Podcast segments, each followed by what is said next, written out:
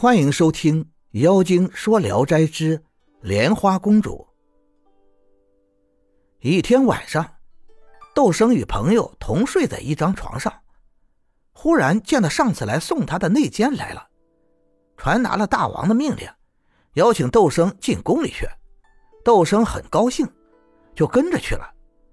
窦生见到大王，屈步向前参拜。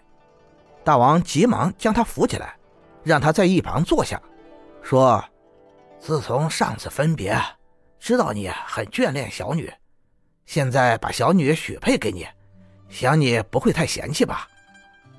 窦生立即磕头拜谢。大王命学士大臣们陪同窦生宴饮，酒喝到正快乐时，宫中人前来报告说：“公主装扮好了。”一会儿。见数十个宫女簇拥着公主出来，用红色的锦绸盖着头面，迈着轻盈的仙步，被人搀扶到猩红的地毯上，与窦生拜天地成婚。交拜后，侍女们把他们夫妻送到宫廷馆舍，洞房中温和清凉，香气甜蜜。窦生说：“有公主在我跟前，真使人乐而忘死啊！”只怕今天的艳遇是一场梦。公主捂着嘴笑着说：“ 明明是我与你在一块儿，哪里是梦啊？”第二天清晨，窦生就嬉笑着给公主涂脂、敷粉、画眉，完了又用带子量量公主的腰围，用手指量量公主的脚。公主笑着问：“窦君疯癫了吗？”窦生说。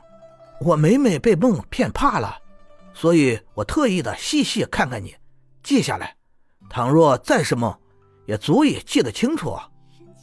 两人正在说笑间，一个宫女急急跑进来，说：“妖怪闯进宫殿，大王躲到偏殿里，灭顶之祸不远了。”窦生大惊，急急去见大王。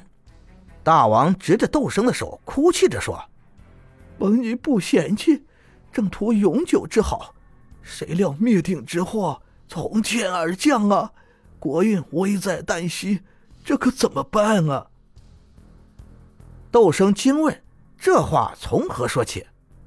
大王把桌案上的一份奏章交给窦生看，奏章中写道：“檀香殿大学士黑夜，为有非常之妖灾，祈求大王早日迁都。”以保存国家事。据宫门看守者报告，自五月初六日，来了一条千丈长的巨蟒，盘踞在宫外，吞食城内外臣民一万三千八百多口，所经地方，宫殿尽成废墟等等。臣子得知，奋勇前去探看，却见妖蟒一条，其头大如山岳，两眼如同江海，昂起头。则殿阁齐被吞掉，伸伸腰，则高楼墙垣尽覆，真是千古少见之凶恶，亦为万代少见之灾祸。国家危在旦夕，祈求大王早日携带家眷工人，速速迁到安全地方。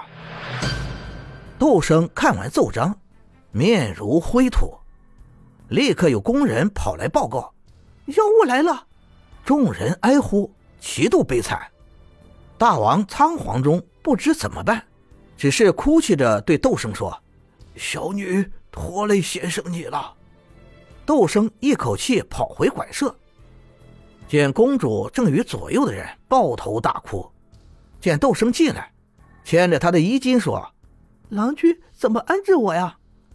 见此情景，窦生悲痛欲绝，就握着公主的手腕，思考着说。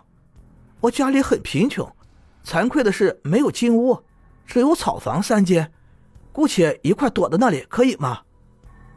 公主含着泪说：“事情紧急，还能有什么选择呢？只求协同，速速离开这里。”窦生于是搀扶着公主出来。不一会儿，到了窦生的家里，公主说：“这里是很安全的地方，比我们的国家好多了。”然而我跟你来到了这里，我父母依靠谁呢？请你再另外住一间房舍，让全国人都来。”听到这话，窦生很是为难。公主嚎啕大哭说：“不能救人之急，要郎君还有什么用？”窦生劝问了公主一番，就自己走进内室。公主伏在床上，悲啼不已，劝也不止。窦生正在焦急无数的时候，忽然醒来，方知又是一场大梦。但耳畔嘤嘤啼声一直在响，仔细一听，又非人声，而是两三只蜜蜂在枕边飞鸣。他大声叫道。怪事啊！怪事！同床的朋友被惊醒了，问他出了什么事。窦生就把刚才梦中的情景一五一十的告诉了朋友。朋友听了也感到很诧异，两人就共同起来看。蜜蜂飞在衣袖间，依依不去，扶之不走。朋友便劝窦生为之筑巢。窦生按照朋友的话。督工为蜜蜂造巢，刚刚竖起两面墙板，大群的蜜蜂便从墙外飞来，络绎不绝，如一条黑乎乎的绳子。还没有盖顶，蜜蜂飞来的足有一斗。窦生按蜜蜂飞来的方向跟踪，他们是从哪里来的？发现原来是从邻居老头子的旧菜园子里。菜园子里有个蜂房。已经有三十多年了，繁殖的蜜蜂很多。有人把窦生造蜂房的事告诉了邻居老头，老头到菜园中查看，蜂房中寂静的没有一点声音。打开墙壁一看，有条大蛇盘踞在里边，有一丈多长。老头气愤的把蛇提出来杀死了，才知道斗生梦中所言巨蟒。就是这条蛇。这群蜜蜂自从迁到斗生家，生殖繁衍的更兴盛，也没有其他异常现象。感谢您的收听，您的支持是我持续创作的最大动力。如果喜欢，请关注订阅。朋友们，我们下期再见。